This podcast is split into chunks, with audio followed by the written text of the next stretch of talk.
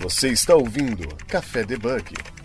Muito bom dia, boa tarde, boa noite. Sejam muito bem-vindos ao Café Debug, o seu podcast de tecnologia para não bugar sua cabeça. Meu nome é Jéssica Natani, comigo com o host Wesley Fratini. Fala galera, tudo beleza? Bom, para você que está escutando esse programa, não esqueça de compartilhar com seus amigos e também dar uma avaliação pra gente lá nos agregadores de podcast, dar uma estrelinha para manter a relevância do podcast e também para sugerir outros episódios para outras pessoas também, né? É, estamos em todas as redes sociais, estamos no, no LinkedIn, Instagram, Twitter, uh, esqueci, nosso Discord também do Café. Se vocês acessarem a nossa página do Café, www.cafedebug.com.br, tem um banner gigantesco no site e lá tem o um link para você entrar no nosso Discord, para você saber das novidades, é, divulgação de eventos e também sorteio de camisetas, tá? Bom, e vamos lá para ver qual que é o tema do nosso programa de hoje? Hoje nós vamos falar sobre desenvolvimento seguro e comigo tem dois convidados, que primeiro é a Luciane Oliveira, que é consultora AppSec. Tudo bom, Luciana? Luciene, né? É, todo mundo confunde. É Luciene, tudo bom, pessoal? aí. É isso aí. É, e antes da gente dar umas introduções de cada um perfil aqui, eu vou passar também pro nosso segundo convidado, que é o Thiago Zanichelli. É isso? Zanichelli. Zanichelli. Também relaxa. É, toda, é, é difícil mesmo. Meu confuso. Ah, não, super tranquilo. Boa noite. Prazerzaço aí estar participando do podcast de vocês. Bom, os dois nossos convidados aqui são consultores APSEC, né? Uh, não sei se eu falei o termo correto aqui também, né? E os dois trabalham na Conviso, né? uma empresa de segurança e antes de mais nada, vamos começar primeiro pelas damas, né? Luciane, quem que é você na frente do PC, pra galera que não te conhece, já dar um overview sobre você? Então, eu sou engenheira, é, eu sou engenheira da computação, né? Eu hoje trabalho na área de segurança da informação e eu atuo como consultora em AppSec, como você falou, na né, Conviso, né? Eu já fui oficial das Forças Armadas, né? Eu tenho é, quase 15 anos de experiência na área de TI e umas pós-graduações aí, Engenharia da Computação, Defesa Cibernética e MBA em Gerenciamento de Projetos de TI. Perfeito. Então esse programa vai ser bem rico aqui, né? Bastante especialistas aqui para compartilhar bastante conhecimento sobre segurança para vocês. E agora vai o Thiago. O Thiago, é, já participei de uma palestra do Thiago, que ele fez é, do Nerds Girls, né? Em, Verdade. se eu não me engano, uh, Jundiaí, né? Isso. Exatamente, foi, do, foi em Jundiaí. Convite, convite também do, do Heitor, né, que já, já falou aqui com vocês. Bom, Thiago, dá uma overview sobre você, quem que é você, pra galera que não te conhece, quem que é você na frente do PC, né? Bom, beleza. Cara, o que eu brinco que eu, hoje eu sou o pai da Bia, né? Então, a minha principal profissão é ser pai da Bia e depois disso eu uh, faço outras coisas que, uh, bom, a minha vida inteira eu trabalhei com desenvolvimento, tá? Desenvolvimento de software, então passei por algumas empresas aí na área de desenvolvimento, boa parte programando em .NET, uh, e mais ou menos uh, um ano e meio, um ano e três meses para cá, eu migrei para a área de, de AppSec, né? Eu sempre curti segurança e tal, e aí tive o convite do, do Wagner para integrar o time da Conviso, aceitei e estou desde aí então uh, tentando ajudar os desenvolvedores a, a fazer uh, software mais seguro, né? E fora isso, cara, adoro agilidade. Então eu até brinco que eu tinha grandes dúvidas se eu ia para agilidade ou para segurança, mas aí segurança acabou falando mais alto. Então esse é o Thiago aí de forma resumida. Perfeito. Bom, para começar o, o, nosso podcast aqui, o, a pauta, né? Uh, a gente fala sobre desenvolvimento seguro também, tanto da parte de isso que se torna uma obrigação para os desenvolvedores, né? Nós aqui. E a gente, assim, olhando aqui pela, pela descrição sobre alguma sopa de letrinhas, né? É muito, acho que para quem está ouvindo esse programa, está muito familiarizado com, com os tópicos de segurança do OASP, né? Que é uma, uma comunidade open source, né? Mas Dev First, Shift Left e Sam, para mim, é uma coisa nova. Então, para quem não conhece, é, vocês gostariam de dar um overview um pouco mais sobre esses temas e também fazer uma passagem pelo WASP para quem não conhece sobre essa comunidade, sobre os tópicos, né, das vulnerabilidades que o WASP acaba é, indicando, solicitando para se proteger? Bom, começando pelo ASP, né? É muito difícil você falar de desenvolvimento, de desenvolvimento seguro e não citar o ASP. Então, a ASP ela é um órgão, né, sem fins lucrativos, onde tem pesquisadores do mundo inteiro uh, contribuindo com essa instituição, né? E lá, cara, se você entrar, por exemplo, no, no site da UASP, você vai ver N documentos, tá? Então, um deles é o SAM, que você comentou da sopa de letrinha, que inclusive a gente brinca que aqui dentro da Conviso acaba sendo nossa bíblia. E por quê? Porque ele é um framework de desenvolvimento de software seguro. Então, ele vai desde governança até a parte de operação, né? Passando ali também por design, implementação e verificação. Então, cara, ele acaba sendo uma espécie de guia, né? Um framework que a, que a gente segue aqui quando a gente vai implementar uh, software seguro nas empresas, ok? E o Shift Left vem nessa na, na, ideia de a gente pensar em segurança o mais para a esquerda possível, né? Eu até brinco, uh, eu faço alguns treinamentos, né? Uh, ministro alguns treinamentos e eu brinco que eu já tinha escutado esse termo em relação a teste de software, né? Então esquece segurança. Mas em, em teste de software eles tam, também usam esse termo, né? De Shift Left, que é você pensar no teste uh, o quanto antes.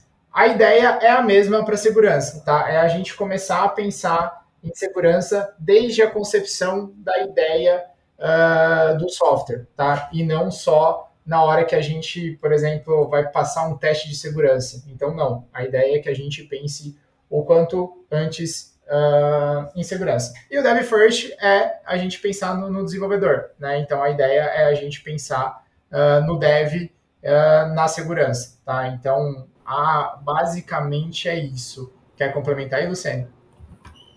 É, sim. É, assim, como ele falou, né, a, o desenvolvimento seguro ele envolve essa abordagem né, de segurança é, desde a concepção, né, e integra todo ao longo de todo o ciclo de vida né, do software. E isso acaba incluindo garantir né, a segurança dos requisitos, né, é, o design seguro, a implementação segura, o teste de segurança e também o, o monitoramento, manutenção né, do software depois. Então, ou seja, em todo o ciclo de vida de software, né, a gente acaba utilizando né, o, o ASP SAM né, pra, como framework. Né. Bacana. E falando um pouquinho sobre desenvolvimento seguro, por que ser importante, né? É, além é, ali de proteger contra ataques e tudo mais, igual é, presenciamos aí nos últimos tempos aí várias várias empresas aí passando por ataques. O que mais ali é importante ali no, na questão de segurança, né? Somente ataques, o que mais ali que pode ser complementado a isso? Então, o desenvolvimento seguro ele, ele é importante porque as aplicações elas, elas estão sempre expostas, né? principalmente na rede, na, na internet, né? expostas a, a, ameaças cibernéticas, né? ameaça, vulnerabilidades que, que podem ser exploradas né, por algum atacante, né? que pode roubar dados confidenciais, é, interromper serviço e, e até mesmo é, pode causar algum dano financeiro, né? E mais ou menos isso aí.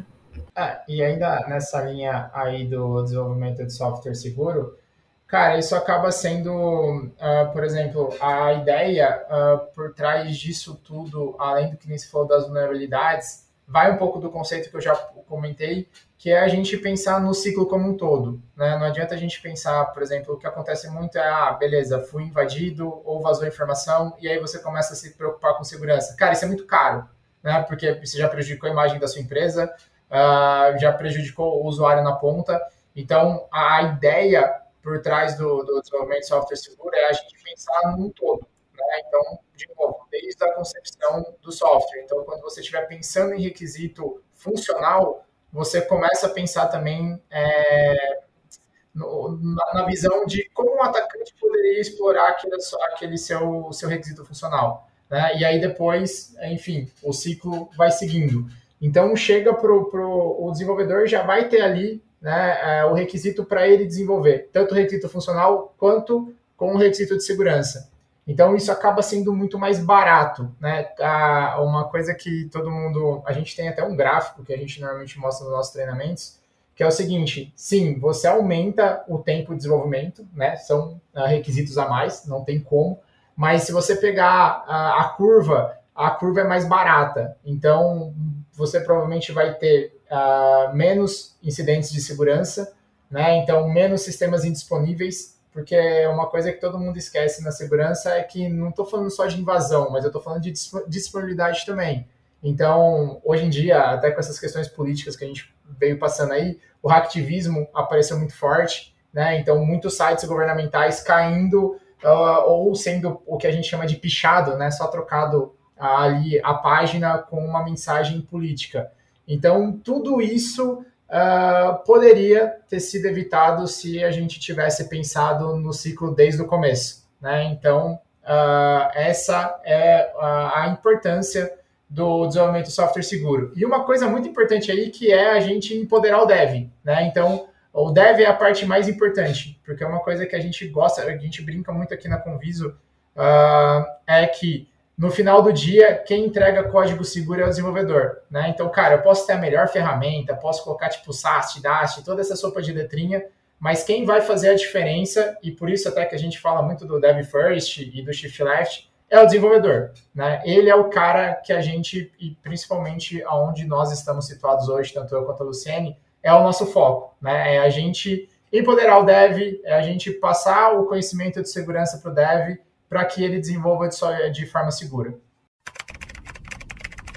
Você está ouvindo Café Debug. É, uma dúvida que eu tenho aqui, eu não sei se a Luciene ou você pode estar tá esclarecendo, é que, por exemplo, o Shift Left, os princípios dele é desde o é, do desenvolvimento do software, do início do desenvolvimento do software, ou seja, a feature chegou, a equipe se, se dividiu para desenvolver aquela feature. Então, isso já é contado é, no planejamento do time, que vai entrar os itens de segurança, né? Então, desde a da parte do, do início do desenvolvimento até os testes, como vocês falaram, que é, acaba sendo implementado também essa parte de testes seguros, que seriam os tipos de testes do shift left, né? E eu queria saber como que é feita essa abordagem para falar assim, ó, no início do desenvolvimento, nós começamos a escrever o desenvolvimento, o código, o que, que é implementado em questões e quesitos de segurança. Chegou a parte dos testes, o que, que é, é especificamente aplicado do Shift Left para os testes de segurança e na parte do CI/CD, né, que é a parte do Continuous Delivery, né, que, que também é aplicado assim, que, que vocês, de uma forma resumida, não precisa ser tantos detalhes, mas o que, que seria, o que, que entraria nesse fluxo de desenvolvimento? Não, aqui nós temos né, um, um AppSec Journey, né, que a gente normalmente segue, né, então tem, de certa forma, um, um, um processo, né, que a gente acaba seguindo, porque de acordo com o SAM, né, então a gente faz um, um gap analysis junto com, com o pessoal, né, para ver como é que está o, o, processo, assim, de desenvolvimento, como é que, de acordo com, de acordo com um, um escopo definido, né, mas assim, o processo mesmo de desenvolvimento, ele é feito até anteriormente ao, ao desenvolvimento, né? Então, a gente faz, é, um, a gente levanta requisitos de acordo com, com que aquele, aquele desenvolvimento, aquela API ou aquele software né, que a gente vai, vai construir, a gente levanta junto com os devs os requisitos né, de segurança que podem ser é, implementados naquele, naquele software, né, que está sendo planejado, né, fazer. Então, assim, é, por isso é, é, o caso desse shift left, né, que a gente, antes mesmo de, de, de, programar, antes mesmo de desenvolver, a gente já levanta alguns requisitos, né. É, e tem alguns documentos que ajudam a gente, tá? A, a OASP, por exemplo, ela tem o ICVS, que é um documento com, cara, acho que 140, 130 requisitos de segurança, né? Então, por exemplo, lá vai aparecer coisa do tipo, cara, as senhas do seu sistema deveriam ter 12 caracteres com aquelas combinações, né? Então, isso é um requisito. Uh, é, é, sessão, né? Então, se você for gerar, por exemplo, um ID de sessão, uh, ah, 128 bytes, se eu não me engano, tá? Eu estou chutando, eu não lembro de cabeça mas esse documento ajuda e nos orienta nessa questão do requisito de segurança, tá? Mas isso também eu estou falando muito, aí a gente está falando muito de uma questão, por exemplo, de um ataque, sei lá, uma scale injection, evitar uma scale injection, evitar um ataque propriamente dito, né? Então aí a gente pode passar e conversar sobre esses requisitos pré-estabelecidos pela OASP, tá? Mas uh, também tem uh, o que a gente chama, por exemplo, se você pegar o caso de uso, uh, para a segurança tem o caso de abuso. Então, dentro daquele, daquela lógica, você tenta pensar em requisitos e aí é criatividade, tá? Aí já não vai ter muito documento que te ajude, porque o, o documento, né, o próprio OASP não vai ter lá nesse, por exemplo, uh, transações acima de mil reais você deveria passar por, sei lá, por um, por, um, por uma verificação, né, diferente. Uh, não simplesmente aceitar ela. Eu estou chutando aqui, tá? Não que seja exatamente isso. Mas aí você vai muita criatividade e o grau de maturidade da sua equipe em conseguir uh, ver essas questões, tá? Aí isso normalmente já chega esse requisito para o dev, né? Então o dev vai ali participar, vai fazer a implementação e a verificação, cara, acaba sendo é, em cima do requisito, né? Então a gente até brinca que na WASP tem um título que é você teste baseado em requisito. Então Uh, e aí pode ser, tá? Não precisa ser uma pessoa de segurança, tá? Isso é até uma coisa que uh, eu venho estudando um pouco, que é, cara, a gente pode aproveitar o teste de unidade, por exemplo. Né? O teste de unidade uh, é um teste em cima de, de, de funcionalidades, e você pode também fazer um teste de unidade para questões de segurança, tá? Claro que, lógico, que vai depender, né, de não ter integração e tal, mas, por exemplo, eu vejo o teste de integração que a gente tem no mundo de, de desenvolvedor também podendo ser utilizado para questões de segurança. E aí depois você teria as ferramentas realmente de segurança, né, que eu, que eu comentei, um DAST, né, um DAST é uma ferramenta de segurança que ele meio que faz a vez ali do pentest de forma uh, de forma robô, vamos dizer assim, né, de forma automática. Então você configura ele ele tenta alguns ataques X. Depois você teria também o, o teste, uh, um pentest, né? Então o pentest também poderia se basear nos seus requisitos para ele testar exatamente o requisito de segurança que você colocou. Então, você pode fazer todo esse ciclo aí, tá? Uh, isso é uma das coisas que, até por eu ter vindo de desenvolvimento, é uma das coisas que eu tento trazer para até para o AppSec, que é, cara, o Dev já faz teste de unidade, o, teste, o Dev já faz teste de integração. Então, se a gente passar o requisito para ele, ele vai conseguir fazer o teste também. Então, uh, as ferramentas de segurança propriamente dito são importantes, mas a gente pode aproveitar o conhecimento do Dev, do QA, aí vai variar da equipe, né? Tem equipe que tem QA, tem equipe que tipo, o próprio Dev é o QA. Uh, então, uh, a gente pode aproveitar isso, tá? E hoje está muito forte é isso que você comentou das esteiras, tá? Porque hoje em dia tudo é, é infraestrutura como código, né? Então é um código que a gente também precisa começar a verificar. Então isso, inclusive, como até como eu comentei, é uma coisa que está vindo, está vindo, já está muito forte e, por exemplo, cada vez aparece mais na onde a gente trabalha para a gente tratar esse tipo de coisa, tá? A gente tratar a esteira, uh, como a esteira está uh, configurada, enfim, como colocar esses, essas ferramentas de segurança na esteira, como, por exemplo, o Code Review, é uma coisa que eu, que, tipo, eu brinco pra caramba. Eu falo, cara, deve estar tá cansado. Você vai ensinar o Dev a fazer code review? Deve faz code review todo dia. Então, a gente só precisa passar para ele um code review com visão de segurança. Né? Então, a gente pode aproveitar tudo que o Dev faz hoje, só que a gente coloca ali uma pitadinha de segurança para não causar demais no ambiente do desenvolvedor. Hoje, além o dev ali, o papel fundamental do dev ali é implementar features, corrigir bugs e tudo mais. E na parte de segurança, o que que o dev ali se espera dele ali de implementação? Cara, assim, basicamente, uh, bom, hoje, até quando a gente implementa a segurança nas empresas, a gente tem um conceito, por exemplo, se você pegar uma empresa é, muito grande, uh, sei lá, ela vai ter mil desenvolvedores, beleza? Uh, o time de segurança vai ser, sei lá, 10, 15, 20 pessoas, tá? Se a gente for falar de AppSec, então, aí você diminui um pouco mais isso aí. Então, você vai ter, tipo assim, para mil desenvolvedores, é, umas 10 pessoas de AppSec. Tem um conceito que a gente usa muito, que é o conceito do Security Champions, tá? O que, que é um Security Champions? Basicamente, é um dev, tá? Então, até a ideia é que a gente tenha um Security Champion por squad. Então, a ideia é que a gente uh, desenvolva esse desenvolvedor com treinamentos de segurança, né? Então ele vai ser, ele vai ficar muito próximo do time de segurança, mas ele continua sendo dev, tá? Ele não muda a função dele, nada disso. A questão é que ele vai ser treinado uh, para ter uma skill ali de segurança, tá?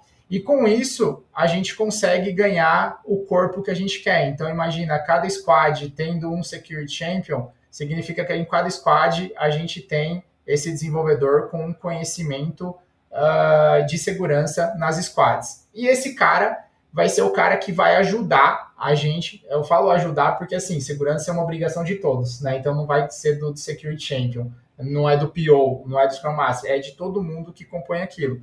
Mas aí você, é, esse cara vai ser o cara que vai disseminar a cultura de desenvolvimento seguro. E aí até um, parênteses interessante é que uh, desenvolvimento de software seguro, no final das contas, também é cultura. Então, como deve e outra coisa que eu gosto de fazer um paralelo, de um paralelo é, cara, o dev já já manja, ele já sabe de cultura, né? Cara, ele, por exemplo, agilidade é cultura. Então, conseguiram uh, inserir o dev nessa cultura de agilidade.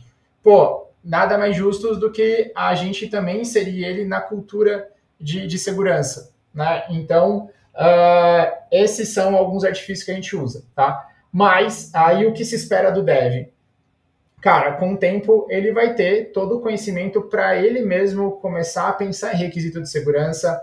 Uh, existem alguns tipos de treinamento que, por exemplo, é o que a gente faz muito, que é a gente que qual é a ideia desse treinamento?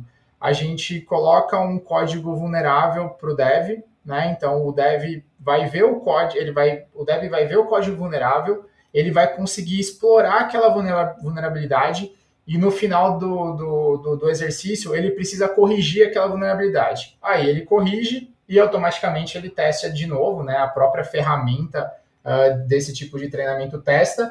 Então, assim, o dev vai ganhando conhecimento. Ele, até eu vou fazer um parênteses para mim tá? Tem um tipo de ataque que, pô, eu não sabia, eu, tipo, nem, nunca tinha visto acontecer em .NET, que é a linguagem que eu, que eu tenho mais familiaridade, e eu fiz esse treinamento e, cara, eu tenho certeza que esse tipo de falha eu não vou mais fazer, porque eu passei por esse treinamento. Então, uh, assim, de forma resumida, se espera que o dev uh, pense em segurança no ciclo como um todo também, tá? Então, assim, é, até o, o esquema do Dev First, é o dev à frente disso, né? Então, o dev vai ajudar a gente a fazer um requisito de segurança, o dev vai desenvolver de forma segura, né? Porque ele está tendo esse treinamento, ele vai pensar é, nos testes. Então, assim, o dev é parte fundamental nisso tudo, tá? Na verdade, é a pessoa mais importante. Como eu já falei, cara, quem entrega código seguro no final do dia é o dev. Então, até um propósito uh, da onde a gente trabalha hoje, né? Tanto eu quanto a Luciene, que é esse, cara. A gente, de novo, vou parecer repetitivo, mas é a gente empoderar o dev, né? Então a gente quer que o dev tenha cada vez mais conhecimento de segurança. É que normalmente a gente vê, né, nos nossos clientes, essa separação bem nítida entre os devs, né, e o, o pessoal de segurança. O que a gente tenta levar na, nas empresas, né, através das nossas consultorias, é, é isso, é, é juntar os dois, né, juntar os dois mundos, né, os, os devs e o pessoal de segurança. Porque Aí, os dois conversando, aí vamos dizer que é, vai ser um mundo perfeito, né? Porque, é, o, como, como o Tiago falou, o desenvolvedor que vai entregar no final a, a segurança para a aplicação, né? E não, não é. essa separação, só depois, só levar depois, né? Pro, é um depois time, de passar né? por um teste. É um time, exatamente. Então a gente leva isso, o treinamento para os devs, né? Essa cultura de segurança. Antes de partirmos para o tópico de modelagens e ameaças, modelagens de segurança, eu estava vendo uma coisa que eu fiquei um pouco com uma dúvida aqui.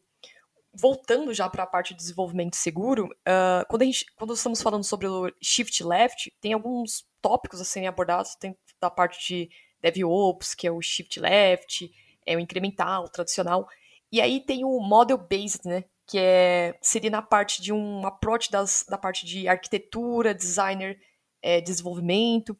E aí eu fiquei pensando, como que, eu não sei, é, aonde que vocês veriam uma ameaça de segurança quando o tópico é a parte de arquitetura, a parte do código? O que, que seria uma ameaça que o desenvolvedor podia, poderia evitar na hora de montar a arquitetura da aplicação? Como que vocês enxergam isso nesse quesito de é, baseado do modelo, né, que o Left Shift encontra como uma ameaça? Uh, bom, uh, quando a gente está falando de arquitetura, aí também é uma coisa que a gente normalmente está falando da arquitetura da aplicação. Né? Então, sei lá, uh, vou te dar um exemplo de arquitetura básico, básico não, mas que acontece muito. É você esquecer um, uma API. Então, por exemplo, você fez a API V1 e V2, beleza? Cara, você não desativa a V1, você deixa ela ali. E aí você aplicou questões de segurança na V2, né? Mas a V1 continua ali, ligada online. Então, essa é uma, uma questão de arquitetura que, que acontece bastante. Que a gente tem um nome bonitinho, é ah, desmi alguma coisa, é, que eu não, não vou lembrar, mas a, a, esse é um, um, grande problema que a gente pega, que é, sabe, o, legado lá, tipo, esqueceram o legado sim, sim. ligado lá, aí vai, tipo, um atacante e ele, pelo legado, ele consegue, ele, a entrada dele vai ser pelo legado, e depois ele consegue se ramificar pela empresa, né? Então, esse é, por exemplo, uma das coisas que a gente pega bastante quando a gente está falando de arquitetura, tá? Você falaria token, APIs keys que não foram tá expostas, também, também, por né? exemplo, né? tem, por exemplo, é uma coisa que é muito, que é uma briga, uma briga entre aspas assim, entre segurança e time de desenvolvimento que a gente vê muito é o JWT, porque o JWT ele se autovalida, beleza? Então, assim, você não precisa bater no. A, ideia do JWT é ele ser stateless, né? Então, a sua, a sua aplicação vai validar ele sem, uh, sem, sem, por exemplo, consultar um servidor, porque o próprio JWT ele é, uh, ele tipo, uh, a validação está nele, né? Então, você consegue fazer esse tipo de coisa. Só que ah, ele não que ele seja um problema, tá? Ele não, não tem problema no JWT, tem problema ah, no, no, conceito da coisa. Por quê? Imagina que você tem um JWT aí de 24 horas, ok? Cara, se esse JWT de 24 horas vazar, então vamos supor, a Jéssica está logada no banco dela, tá? E porventura eu consegui acessar o seu computador e peguei esse JWT, tá? Significa que eu, durante 24 horas eu vou te atacar e você não vai ter que fazer tá? Porque, porque o JWT, como eu disse, quem vai validar é a aplicação, não tem servidor, não tem nada que consiga barrar esse JWT. Então, aí, por exemplo, pode entrar um problema também de arquitetura, tá? De novo, o JWT não é problema, tá? Uh, por isso que até se você, quando você tipo, uh, estuda bastante, estuda bem o Off 2.0, ele fala lá do trade-off, né? Então, pô, se você deixar um JWT muito tempo, o, a chance, é, você pode ter um problema de segurança maior. Se você deixar menos tempo, você vai ter o problema da usabilidade, né? Porque toda hora você vai ter que gerar um JWT novo, mas em contrapartida acaba sendo um pouco mais seguro. Mas de qualquer forma, o tempo válido do seu JWT acaba sendo suficiente para, dependendo do tempo que você colocar no seu JWT, vai ser o tempo que você vai estar suscetível ao ataque, né? E é um ataque que você não vai conseguir parar, tá? Porque como eu disse, a própria aplicação valida. Lógico que aí tem técnicas, né, para você, por exemplo, fazer um primeiro filtro num, num gateway da vida ou no WAF da vida e, e aí depois chega na aplicação. Tem algumas coisas que você pode fazer em termos de arquitetura para tentar sanar, mas JWT é uma briga bem boa entre time de segurança e time de desenvolvimento. Você está ouvindo Café Debug. Uh, agora vamos entrar no tópico sobre a modelagem de ameaças. Né? Então, acho que é importante frisar o que, que seria a, essa modelagem, para quem que a aplicação está se protegendo, né, contra quem, contra qual ataque, e o que, que seria as mitigações também, né? E acho que, de início, falar sobre o que, que é essa, esse processo de modelagem contra ameaças, né? Modelagem de ameaça, né, é, é um processo, né, que a gente identifica possíveis ameaças, né, e vulnerabilidade, né, que, que podem acabar afetando a, a aplicação, né? Então, a gente inclui isso, requisitos de segurança, né, do projeto, né, para a gente evitar as ameaças, né, como eu tinha falado lá no início, antes mesmo de, de lançar a aplicação. Esse é um assunto que, assim, eu gosto pra caramba. Inclusive, foi a palestra aqui lá do Nerdzão, né? Foi em cima de uma de ameaça. É uma coisa que eu não tinha contato, eu não conhecia antes de trabalhar com a AppSec, tá? Então, como eu falei, eu gostava de segurança, eu fazia, eu fiz vários cursos, minha pós-graduação é em segurança, mas eu nunca tinha escutado eu te falar em modelagem de ameaça. E aí, quando eu vim para PSEC, cara, uma das coisas que mais se falam é modelagem de ameaça. Então, é, é, muito interessante porque, qual que é a ideia? Você pega o seu, a sua arquitetura, né? Ou, por exemplo, vamos pegar o exemplo padrão que eu gosto. Cara, uma página de login. Né? E você vai pensar em ameaças para aquela página de login. Então, a ideia é você pensar como um atacante. Claro que aí tem um grande problema. É muito difícil o dev pensar como atacante. E não porque ele não manja ou coisa do tipo, não, é porque a visão é diferente, né? O dev gosta de desenvolver e tal, não está tão preocupado com o ataque em si. Então, a modelagem de ameaça tem alguns desafios aí. O primeiro é a gente tentar pensar como atacante, tá? E o que, que é legal? Uma vez que você pensa como atacante, você vai conseguir mapear as ameaças que tem ali na sua aplicação, tá? Então, por exemplo, no caso que eu dei da página de login, a gente pode tentar um brute force, então um ataque de brute force, a gente poderia ter, tentar o tradicional com a scan injection, uh, eu poderia, sei lá, tentar uma negação de serviço também com brute force. Então, assim, você vai mapeando né, quais seriam as ameaças que o seu sistema uh, corre, e aí a gente está falando aí o, o, a amplitude da modelagem de ameaça também, tipo, você que tem que dosar ali, tá? Porque você pode ir no bit, uh, como você pode fazer uma, ameaça, uma modelagem de ameaça, por exemplo, mais a nível de arquitetura, tá? Então, você precisa medir isso. Mas, basicamente, você vai ter as ameaças, né? Então, você vai conseguir documentar e você vai, vai passar a ter ciência das ameaças que a sua aplicação corre. Porém, o mais importante da modelagem de ameaça é o requisito de segurança. Por quê? Uma vez que eu tenho ameaça, eu sei, eu sei o que pode me atacar. Se eu sei o que pode me atacar, eu vou criar requisitos de segurança para proteger daquele ataque. E essa é o final da modelagem de ameaça, tá? Cara, você pode fazer desenho bonitinho, pode fazer um milhão de coisas bacana com modelagem de ameaça, mas o final dela é também requisito de segurança, tá? Então, uh, esse é um overview aí da modelagem de ameaça. Uh, e eu, praticamente, como eu disse, gosto pra caramba, uh, mas é isso aí. Show. É, e assim, uma dúvida: é, quando vocês implementam algo de segurança, seja é, básico ou avançado, como que faz ali para simular os testes ali para ver se realmente tá a segurança ali tá realmente aplicada, tá funcionando? Isso aí vai depender também é, da, da maturidade do seu time, né? Mas assim, é, como eu disse, uma vez que você tem um requisito de segurança, o dev vai implementar e aí, como a Luciane comentou, você tem as ferramentas, né? Então, ferramentas que já fazem, por exemplo, a, a WASP tem uma ferramenta que é o WASP Zap, que ela você pode plugar ela ali na sua esteira e, por exemplo, ele vai tentar uh, fazer o WASP Top 10, né, que são as 10 categorias de vulnerabilidades que mais acontecem nas aplicações na sua API, tá? Então, essa é uma ferramenta que, sem esforço, você vai conseguir uh, fazer os testes de segurança. Mas uh, você pode ter os ataques direcionados, né? Então, como eu disse, cara, uma vez que você fez a modelagem de ameaça, você pode passar essa modelagem de ameaça para o pentest, né? Que é uma pessoa especializada em invasão de sistema, que ela vai tentar invadir o seu sistema enquanto você fez a, em cima das modelagens de ameaça que você fez. Você tem a ferramenta de Dast, né, que é uma ferramenta automática também, que aí você configura, né? Então, baseado nos requisitos, você também pode configurar.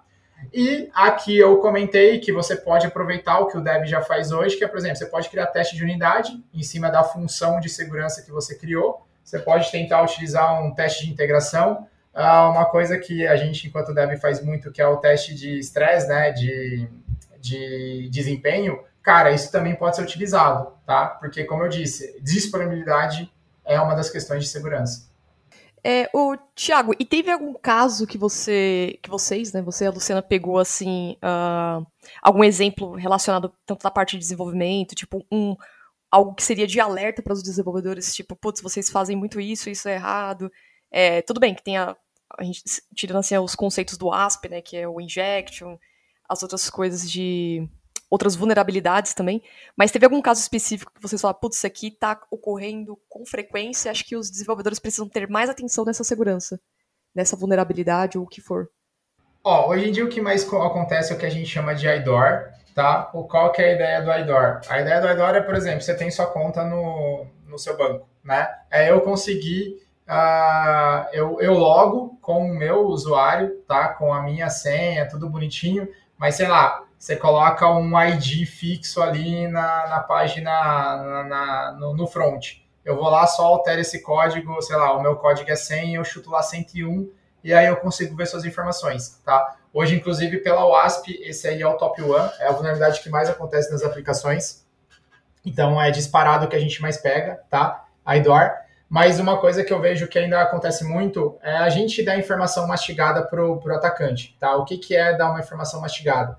Quando você faz, é, você entra no sistema e você coloca lá login e senha, e a gente dá a mensagem do tipo, ó, é o usuário que está errado, ó, é a senha que está errada. Cara, isso aí você está dando uh, metade, do, metade do trabalho do, do atacante você fez para ele, porque, cara, ele consegue fazer um ataque direcionado, né? E um outro lugar que a galera esquece muito é no recuperar senha. Né? Então, tipo, também dá uma mensagem lá do tipo, ó, seu e-mail consta em nossa base de dados. Não, seu e-mail não consta. Cara, você está dando, você está falando para o atacante que é, aquele usuário está na base de dados, né? Então, tipo, tentar uh, utilizar a mensagem mais genérica possível, né? Que é o do token, tipo, né? Ó, exato, é, é, e também, por exemplo, cara, se uh, você, se seu, se, se seu e-mail estiver na base de dados, você receberá o e-mail, mas você não dá certeza que seu e-mail seu, é, que, a, que está na base de dados, né? Porque aí o cara precisa também ter acesso ao seu e-mail. Então aí é um trabalho, é um trabalho a mais, né? Porque se ele tiver acesso ao seu e-mail, também ferrou.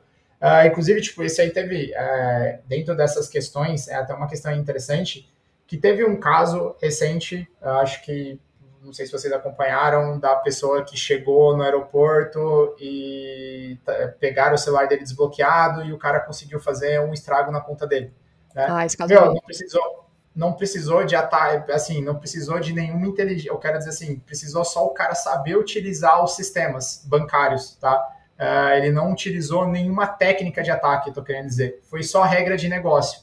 Então, para a gente ver que às vezes a gente também fica muito preocupado com SQL injection, com não sei o que lá, e na realidade a regra de negócio às vezes acaba entregando o ouro para o atacante.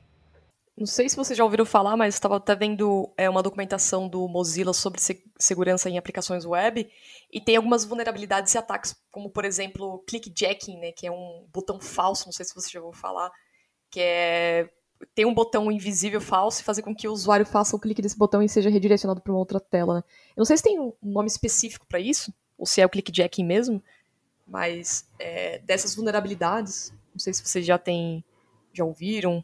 Sim, sim. Não, essa, essa aí é, acontece. Essa aí é até uma engraçada, porque, cara, é, a gente, uh, o nosso antigo gestor aqui, o Heitor, que passou aqui pelo podcast, cara, eu falo para ele que eu tenho muita dificuldade de entender esse ataque, tá? Ele tentou me explicar, na época eu, te, eu, eu, entendi, mas eu já não lembro mais. Mas é nessa ideia que você falou, tá? A ideia é você meio que sobre, sobre escrever, é, sobrepor a página e aí o cara pensa que ele está clicando em uma coisa e está clicando em outra. De entender por nível de back-end, assim, tipo, como as coisas estão funcionando por baixo dos panos, porque acho que até para mim fica meio estranho. Como que vai sequestrar cliques, né? Como que o, o, o cracker vai sequestrar cliques para você, né? Até foi meio estranho. Exato. Falando.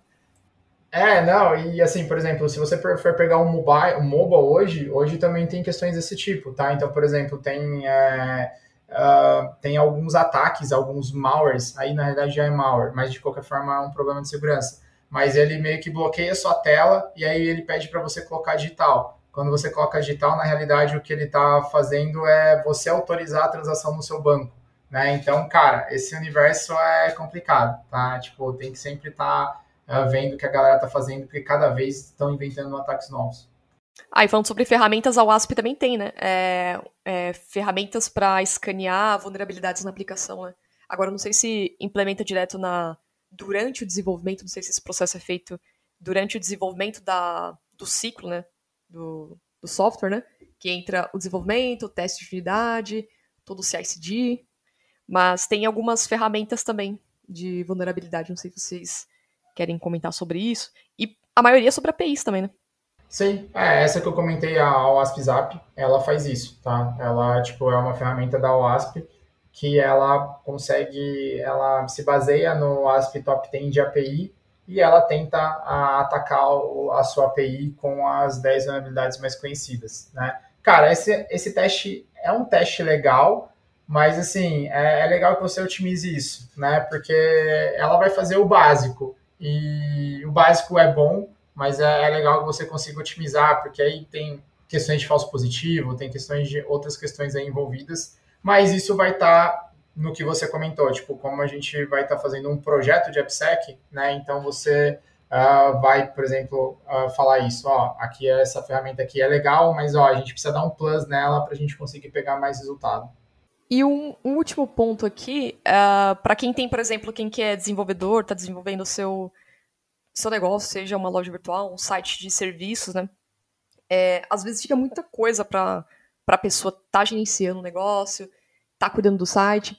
Quando entra, uh, começa a ter mais dados de vulnerabilidades, por exemplo, a pessoa montou uma página que vai vender algum serviço na internet, né? Seja uma coisa simples, sutil.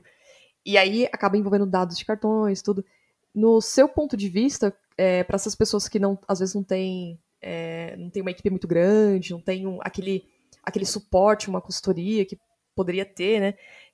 Quais seriam suas opiniões a respeito disso? É mais fácil usar serviços, integrar serviços já existentes para poder é, mitigar um pouco desses erros? É mais fácil fazer uma consultoria, assim, sei lá, ter, começar a aprofundar mais esses conceitos básicos de segurança? Ou é melhor terceirizar tudo? Uh, em relação a, cara, principalmente quando a gente está falando, a está falando de, de, equipes pequenas, né? Ah, sim, é, eu acho que sem dúvida, por exemplo, aí, aí você vai acabar tendo que usar as, não tendo que usar, né? Mas você vai acabar uh, usando uh, essas ferramentas, por exemplo, da WASP e tal, porque você vai fazer, você não vai ter muito tempo para corrigir, né? Mas o melhor de tudo seria se você conseguisse uma, uh, uma consultoria, né? Pelo menos para você fazer um treinamento para seus desenvolvedores, tá? mas, de qualquer forma, existem, tem coisas, por exemplo, um, um caminho que é, é, um pouco comum da galera seguir é colocar, por exemplo, ferramenta na ponta da esteira, né? Então vai lá e faz um DAST e um SAST, uh, só para não ficar nessa sopa de destrinha. O SAST, a ideia dele é que você passa, é, ele vai analisar o seu código uh, e vai tentar achar vulnerabilidade no seu código. Claro que ele vai uh, tentar encontrar padrões, né? Não, é, então é uma alternativa, né, de você tentar fazer, uh, implementar segurança num, cenário desse, né, um pouco menor. Uh, o DAST também, por exemplo, o ASP-ZAP, de você colocar ali para ele validar o seu sistema, também é interessante. E o próprio SAST tem SASTs de gratuitos, tá? Uh, a WASP mesmo tem o de dependência, que é muito bom, que chama o Dependency Track, que ele faz uma análise do seu, do seu, do seu código, uh, do seu, das suas... Uh, caramba, das, dos seus componentes e dos componentes dos componentes. Então ele faz ali uma, ele tipo mapeia tudo e ele já pesquisa para você se, por exemplo, aquele componente está vulnerável ou não, né? Se aquela versão que você está usando de componente ela está vulnerável ou não e ao que ele está vulnerável. Claro que vulnerabilidades conhecidas, né? Então é, é, isso também é uma coisa que a gente acaba não se preocupando tanto enquanto deve mas hoje é um, um, local onde se tem muita vulnerabilidade, que acaba sendo no, no, nos componentes, tá? Então, por exemplo, até o ano passado, eu acho, teve o da... Caramba, o do Log4j, que, tipo, causou um grande barulho aí, porque, cara, toda aplicação que tivesse Log4j estava vulnerável, né? E Log4j eu não sou especialista em Java, mas uh, pelo que eu acompanho, é uma das bibliotecas mais utilizadas para, por exemplo, você gravar log. Então, pô, você poderia ter feito tudo bonitinho no seu sistema, mas o componente que você utiliza te quebrou as pernas e fazia você estar tá vulnerável e bem vulnerável, tá? Não era uma vulnerabilidade qualquer. Então, precisa se preocupar num, num cenário como um todo. Ah, legal. Esse conceito de você, assim, é a primeira vez que eu escuto essa parte de desenvolvimento seguro que vai desde o desenvolvimento do software até todas as camadas, né, todo o processo, e inclui isso também no processo de agilidade, né, tipo aquele momento que vai fazer a quebra de tarefas, precisa começar a quebrar as features, né, o que, que a gente vai colocar aqui? Ah, vai ter tarefas de segurança, vai... E se isso, sabe, se isso ser contabilizado também no, no processo. A gente contabiliza hoje teste de unidade, code review, é, teste de QA, e contar também a parte de segurança, né? Como se fosse uma coisa já obrigatória no processo, né? Isso, isso é interessante. É, achei bem legal esse conceito. E acredito que a gente já passou por todas as, os, todos os tópicos aqui. Tem alguma coisa que a gente não falou que vocês acham que é pertinente, que é bom frisar? Uh, acho que não, acho que a gente comentou tudo, assim, uh, que uh, pelo menos o que dá pra gente falar, assim, de AppSec, né, e, assim, só o recado final que realmente, assim, cara, é... o dev é o cara que a gente, que, que, não que ele pode resolver, mas ele é o cara que a gente quer empoderar, né? Então a gente quer passar esse conhecimento para o desenvolvedor para que ele desenvolva de, cada vez de forma mais segura, né? Então acho que esse acaba sendo o recado final aí uh, nosso em relação ao desenvolvimento de software seguro.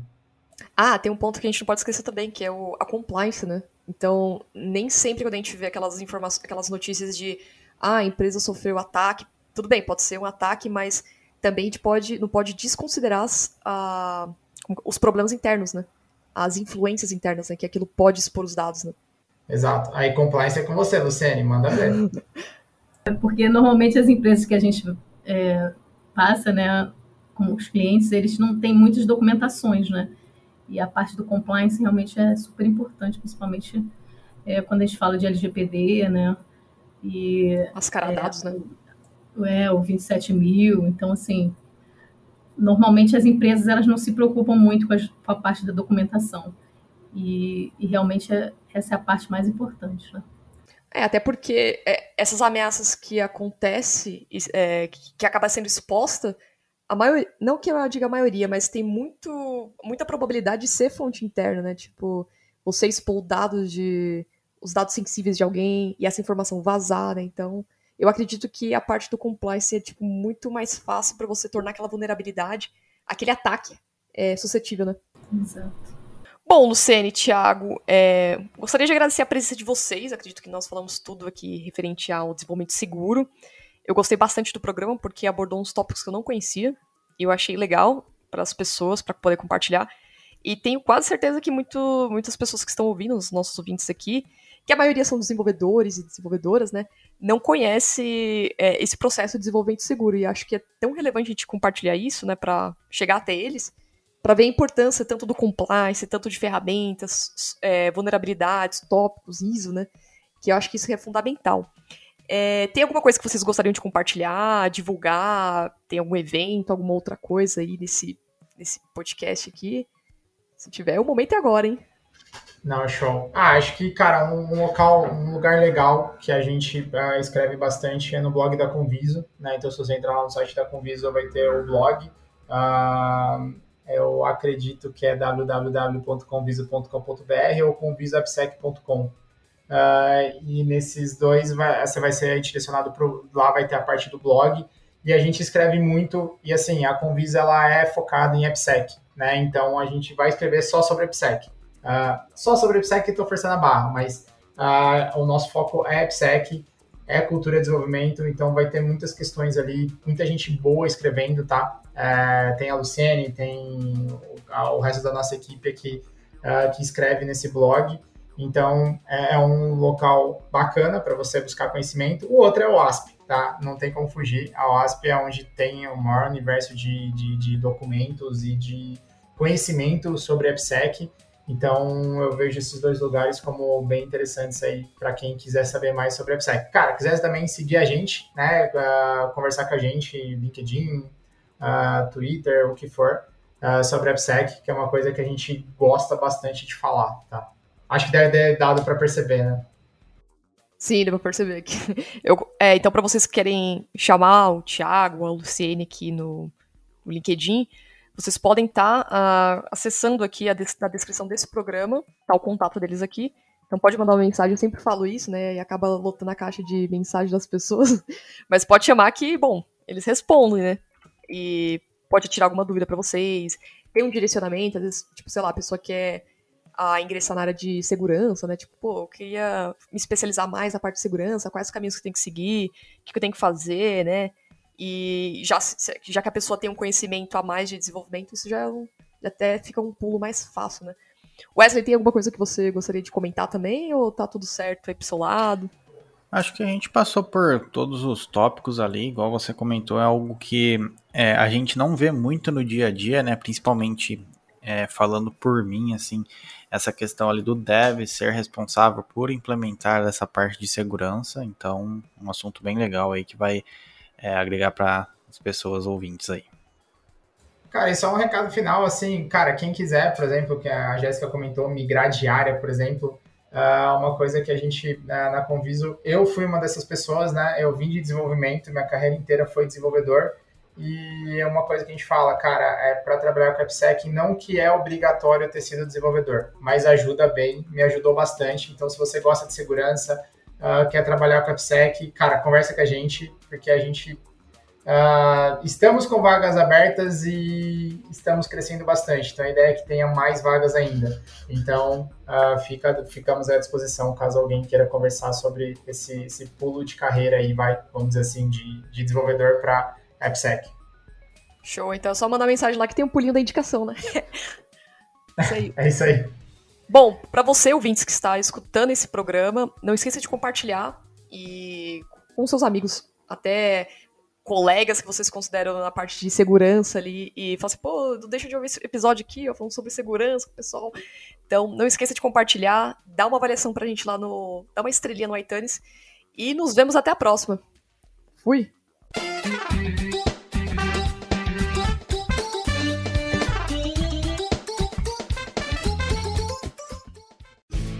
Este programa foi editado por Café Debug.